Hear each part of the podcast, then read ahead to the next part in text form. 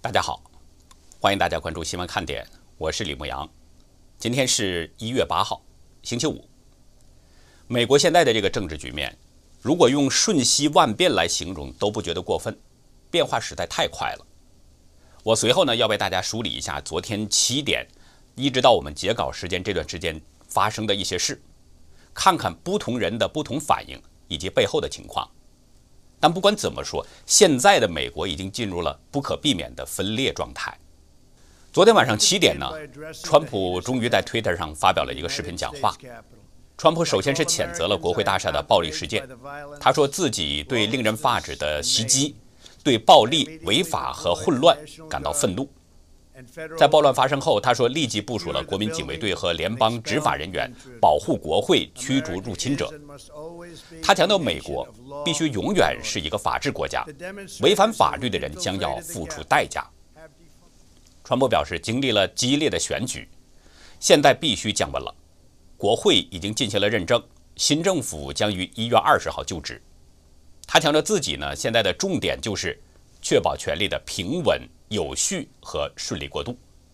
不过，川普在今天上午的推文中表示说，他不会参加一月二十号的总统就职典礼。川普呢，在昨天的这个声明中最后表示说：“我的出色的支持者们，我知道你们很失望，但我也想让你们知道，我们不可思议的旅程才刚刚开始。”川普的这个视频讲话其实呢是有一些看点的。比如，他谴责国会大厦的暴力事件，但是并没有说那是和平的爱国者。他说新政府在一月二十号就职，并没有提到拜登。而且最后呢，他还表示知道支持者们很失望，但是呢，他也想让支持者们知道不可思议的旅程刚刚开始等等。这是川普的个人推特啊，被封了十二个小时之后，他第一次这样的发声。外界不知道川普是在哪里发表的这个视频演讲，川普也没有自己说身在何处，但是这个声明当中就可以听出一些似乎有一些弦外之音，特别是不可思议的旅程将是什么样呢？前天林伍德大律师曾推文表示说，川普去了安德鲁空军基地，在那里看着国会议员们的表演。林伍德律师似乎也有话外音。难道川普还将有什么雷霆行动吗？我们也接触不上总统，不知道他的真实想法和真实情况，所以呢，也不能过度解读，只是把这个信息提供给大家，大家自己去判断。川普这个视频讲话呢，发出了一个多小时之后，众议院议长佩洛西在新闻发布会上就表示，希望副总统彭斯能够通过第二十五修正案。罢免川普。第二十五修正案第四款当中是这样表示的：说当副总统和行政内阁或国会机构的成员当中大多数向参议院临时议长和众议院议长提交书面声明，声称总统不能够履行总统职务的权利和责任的时候，副总统应该立即作为代理总统承担总统职务的权利和责任。佩洛西说：“如果副总统和内阁不采取行动，国会可能准备推进弹劾。”他要求彭斯呢尽快的回复他的意见。此外，参议院民主党领袖查克·舒默等多位民主党人也是要求罢免川普总统。很显然，民主党人已经迫不及待了，大有墙倒众人推的这种意味。在川普第一任期还剩下最后十几天的时间，开始逼宫了。而且呢，看这种趋势，激进左派很可能要把川普送进监狱，方解心头大恨，必欲除之而后快。但是呢，参议院司法委员会主席共和党人林赛·格雷厄姆他表示，不支持免除川普总统的职务，现在不适当。他说，在接下来的时间，寻求按照传统方式移交总统权力。格雷厄姆表示，他刚与白宫幕僚长马克·梅多斯有过交谈。梅多斯告诉他，过渡进展是顺利的。据《纽约时报》引述一名资深共和党人的消息，川普内阁当中有几名成员认为呢，罢免川普总统的职务将导致华盛顿特区进一步不稳定。此外，早已经离开白宫的前国安顾问约翰·博尔顿，他也持同样的观点。他对 CNN 表示，在总统任期最后两个星期之内试图弹劾，这是不明智的。他说：“我们应当记住不要伤害的谚语。如果我们不小心的话，可能会把这个问题变得更糟。”另外呢，最新消息显示，这两天备受指责的副总统彭斯好像呢也不支持民主党人的提议。商业内幕引述彭斯顾问的消息表示，彭斯不会支持免除总统的职务。不过，即使这样，现代民主党人和共和党人，包括媒体和社交媒体在内，针对川普总统做出什么样的事，我都不会感到吃惊。昨天呢，前第一夫人米歇尔。呼吁科技公司应该永久封禁川普总统。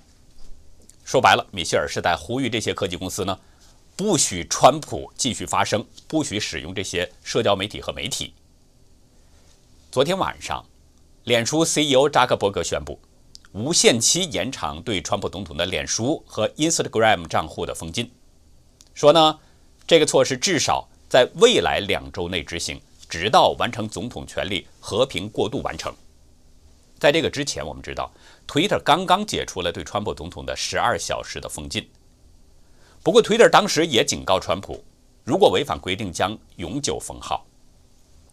另外，YouTube 稍早前也发布声明，重申了前不久的政策，而且从昨天开始将非常严格的执行。如果违反规定的话，不仅是删除视频，很可能会取消频道。所以呢？我们可能以后真的也不得不改谈其他的话题了，因为这儿已经成了雷区了。那接下来我们就来说说疫情的情况。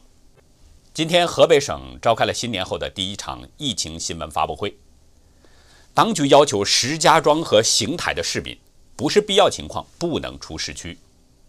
实际上，昨天晚上石家庄已经就宣布全面封城了，当局对各种交通已经进行了封锁。公路、铁路、航班全面停运，所有的进出交通工具都被劝阻阻拦了。石家庄市的副市长孟祥红表示，说石家庄所有的车辆及全市人员禁止出市区，高风险地区藁城区的居民不许前往其他地区，除了特殊需要之外，一律是只进不出。他还表示，石家庄五家医院现在已经全部腾空了，收治中共病毒患者。另外呢，河北省的胸科医院、石家庄市医院和第三医院作为后备医院。我们这里插一点题外话：石家庄市长呢邓佩然突然在今天被指控严重违纪违法，正在接受纪检监察调查。现在当局已经任命了马宇俊作为代理市长。不知道邓佩然这个时候被调查，是不是跟疫情失控有什么关系？我们从网络视频中可以看到，石家庄的街道是空空荡荡、空无一人。一千一百万人口的大都市显得非常的寂静，不由得使人增加了恐惧感。有网络视频显示，据称呢是一名拒绝做核酸检测的年轻男子，被两个全身防疫装备的人是用力压在地上。这个男子不时地发出惨叫。他哭着问：“你们他妈是啥人啊？他妈跟小孩动手啊？啊啊！就你们他妈配当警察呀？”河北卫健委呢，昨天通报，在过去的一天当中，河北省新增了一百二十二例感染者，包括五十三例确诊病例和六十九例无症状感染。其中，石家庄市有五十例确诊，六十七例是无症状感染者。邢台呢是有一个人确诊。有两个人是无症状感染，当然，对于中共通报的这些数字，还是昨天那句话，大家只当做一个参考，不要当真，因为中共对外通报的数字都含有大量的水分。仅仅就是从这个通报的数字来看呢，河北省除了石家庄市的这个疫情最重之外，邢台也已经成了重灾区。截止到昨天凌晨，邢台市的患者都来自南宫市。今天，南宫市辖下的县级城市南宫市开始封城了，全市的公交车已经停运，学校已经停课。市内的红星小区、文景名苑小区、在水一方、凤岗街道办事处、十里铺居委会、大岗村镇、石家庄村等等，都被调整成了中风险地区。南宫市一名交警大队的工作人员向大纪元记者证实，南宫市这边全部都封了。现在已经算是封城了，现在门市啥的都没有开。也有多位市民先后表示说，南宫市已经封城了。其中，天地名城小区外的一位店老板说，南宫城都封了，不让进出，进也进不来，出也出不去。天地名城小区呢，因为发现了确诊病例，所以也成了重疫地区。这位店老板说，小区开都不让开，现在正在给那儿送吃的，不叫他们出来。店老板介绍，病例是十二月三十号发现的。据说呢，他们是到石家庄买东西回来的时候被传上了。有人参加了一个婚礼，一个生日宴，还参加了白事儿。店老板感到庆幸的是，那些被确诊的患者没有到过自己的店。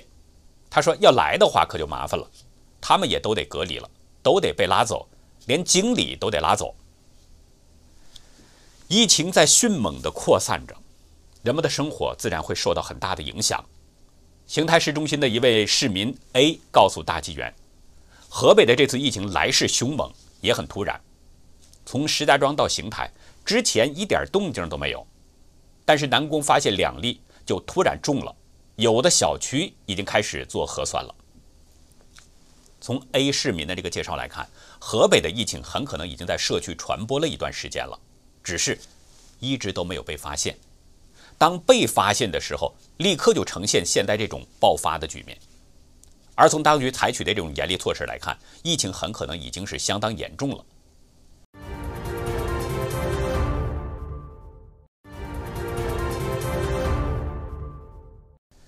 那位 A 市民介绍说，邢台现在的油、肉、菜价格都是疯涨。他说：“我买了三个辣椒，顶多也就是十四五公分长，花了十多元。”他说：“从菜价推断，个人感觉能涨五六倍，很厉害的。三个辣椒花了十多块钱，这个价格快要赶上武汉当初封城的情况了。疫情已经不仅是导致物价在飞涨了，对交通的影响也是非常大。昨天河北省的高速交通流量暴降到了平时的百分之十五，全天进出港航班和旅客下降了百分之九十七。”河北省的疫情加重，北京当局那也是格外的紧张。从今天开始，被河北包围着的这个北京大兴机场、首都机场等等，一共十一条城际班线全部停运了，包括北京大兴机场天津线、保定线、廊坊线、唐山线、沧州线、张家口线、固安城市航站楼班线，还有固安客运班线等等等等，全部都停止运营。首都国际机场的唐山、保定、张家口班线也都是停止运营。一位北京的画家在今天的社交媒体上表示，北京各检查站发通知，没有核酸检测证明的人员不准进北京了，大车小车都不准进北京了，所有人员都是帮忙转发，避免跑瞎路。京牌小车需要核酸证明，没有的劝返；G 牌的一律劝返。另外呢，北京市委发出了最新的八条规定的通知，其中一条就是没有核酸检测不能进北京。通知中还包括取消出京进京旅游团，取消一切娱乐活动，取消十人室内的聚集活动，取消室外二十人聚会活动，取消经游活动，严格测健康码。各地继续实行核酸检测。另外还有昨天，距离北京仅仅是五十五公里的河北涿州市发出了通知，要求市民非必要不进京。确实需要进京的非通勤人员。必须要有抵京前七十二小时以内的核酸检测阴性证明。河北环京的通勤人员，凭环京地区居住证明、在京工作证明，还有十四天核酸检测阴性证明，可以正常通勤。但是近期首次通勤的，必须要有七十二小时以内的核酸检测阴性证明。突然要求环京通勤的，必须持核酸证明才能进京。什么是通勤人员呢？熟悉地理环境的朋友呢，可能知道北京呢是坐落在河北省的包围之中，所以有很多在北京上班的人呢，因为买不起北京的房子，就在那河北境内、北京的周边地区那些地区去买房，每天就往返在北京与河北之间上下班，这样的人就被称为是环京的通勤族。有很多网友反映，从昨天早上开始，河北的燕郊、大厂、廊坊等地的进京路线。都出现了大堵车的情况，一位叫刘学鹏演出设备租赁的发帖说，大广高速进京方向堵了八个小时了，一动不动。还有网友在社交媒体上表示，没有三日内的核酸证明不允许进京了。我的两个同事今天进京上班，没核酸证明，被劝回去了。这种情况意味着北京已经变成一座孤城了。当局的做法呢，明显就是在全力的在保北京。试图通过切断交通来阻止病毒的传播，就像2003年江泽民让人们严防死守一个样子。但是病毒这种东西是在空气中传播，怎么严防死守呢？交通可以完全阻断吗？北京这座大都市，许多的生活必需品都是靠外部在供应，如果完全切断交通，用不了多久，北京就将陷入绝境。就是说，这个交通不可能完全切断。况且中共的领导还得拥有特权呢，就像武汉当初封城一样，武汉采取的是近代史上最严厉的封城措施，但还是有人从北京开车前往武汉，接走了一位刑满释放的人员。就是说，中共的这些措施只是针对着普通的百姓，并不针对所有的中共官员。中共官员总会搞一些特权的，可是那谁又能保证他们不被病毒传染呢？谁能保证他们不会把病毒带进北京城呢？就算这些都忽略，就算可以阻断交通，那谁又能阻挡这个病毒的传播呢？能使空气不流通吗？就说这个意思。所以呢，我估计即使切断了交通，北京可能也守不了多久。但是中共不会管这些的，他一定要这么做，什么招他都会使出来。今天中共多家党媒开始制造舆论了。求是、新华网、人民网等等等等，纷纷是配合当局提倡什么就地过年。现在距离传统的中国新年还有一个月，中共国务院表示呢，说鼓励企事业单位灵活安排休假，引导职工群众在中国新年期间尽量在工作地休假。北京、上海、宁夏、山东、河南、安徽、湖北、河北、广西等等。所有的这些地方都要求人们就地过年。除了北京的交通已经被切断之外，上海也在鼓励错峰返乡返岗，还有深圳也发出了通知：如果中国新年期间离开深圳，必须提前申请，要求各家公司尽量的错峰放假，避开高峰期。此外，安徽、四川、河南等等这些劳动力输出大省也是密集的发布通知，要求非必要不返乡。宁波、厦门的企业，则是通过给员工发放红包或者是补助，鼓励员工节后错峰返乡，都是要避开高峰。正在广东打工的湖北人许先生呢，向大纪元表示，广东目前还没有发出类似的倡议，可能是疫情还不太严重。但是他介绍，广州昨天民间都在传，也出现了确诊病例，只是官方还没有报道。许先生说，一般老百姓都强调。一年到头了，回家聚一下，最重要的就是过年。官方现在这样搞的话，如果不是特别严重的话，政府也不会这么说。如果到了强制让老百姓就地过年的话，那就真的是疫情失控了。许先生认为，中国的疫情表面上看是控制住了，但各地解封之后，疫情其实一直没有停止过，只是官方没有报道。在各个社交媒体上，我们会看到各地时不时的还有病例出现。他说：“新年前后，各地反弹严重了。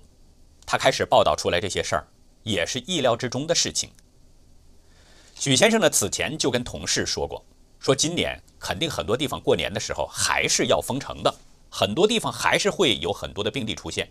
不管严重不严重，最起码过年的时候人口流动性非常大，官方会要限制人流的。我们再来看一看美国这边的疫情。约翰霍普金斯大学的统计呢？昨天，美国至少新增了二十七万四千七百零三起确诊病例，有四千零八十五人不幸病故，又一次刷新了美国的单日死亡记录。目前，美国累计是有两千一百五十七万九千五百六十七起确诊病例，有三十六万五千三百一十七人被病毒夺走了生命，其中加州的死亡人数已经超过了两万八千人，至少呢有二百五十万的确诊病例。加州已经成了美国疫情最严重的地区，而重中之重就是洛杉矶。每天的病毒检测阳性率高达百分之二十点四。从十一月一号到现在，洛杉矶的病例暴涨了九点四一倍。而令人忧心的是，目前还看不到疫情趋缓的迹象。洛杉矶市市长埃里克·加塞蒂在周四的新闻发布会上说呢，洛杉矶县一天死于中共病毒的人数等于洛杉矶市全年死于凶杀的人数。他说，昨天我们有二百五十九个人死亡，这比二零一九年洛杉矶市的所有凶杀案致死的人总和还要多。一天之内，相当于一年的凶杀案。可见这个人数有多少？我们再来看一看英国的疫情，英国这边的疫情也是相当的严重。变种中共病毒出现以后，英国病例是持续激增。伦敦市长萨迪克·汗今天宣布，伦敦进入到重大事故状态，病毒的威胁已经到了危机点。什么是重大事故呢？重大事故通常是指超出正常业务范围。很可能会对人的生命或福利、基本服务、环境或国家安全造成严重的伤害、损害、干扰或风险。伦敦上一次宣布重大事故状态是2017年格伦菲尔大厦发生大火，那是英国二战以来最严重的居民楼火灾，有72个人失去生命。而现在，因为疫情的原因，伦敦再次宣布进入重大事故状态，足见这个疫情是有多么的严重。萨迪克·汗说：“伦敦人要继续做出巨大的牺牲。我今天恳请他们留在家中，除非绝对有出门的必要。”他指出，伦敦的情况很危急，病毒传播已经失控，每三十个人中就有一个人感染。如果现在不立即采取行动的话，国家卫生服务体系可能不堪重负，更多的人将会死亡。他还敦促中央政府提供更大的支持。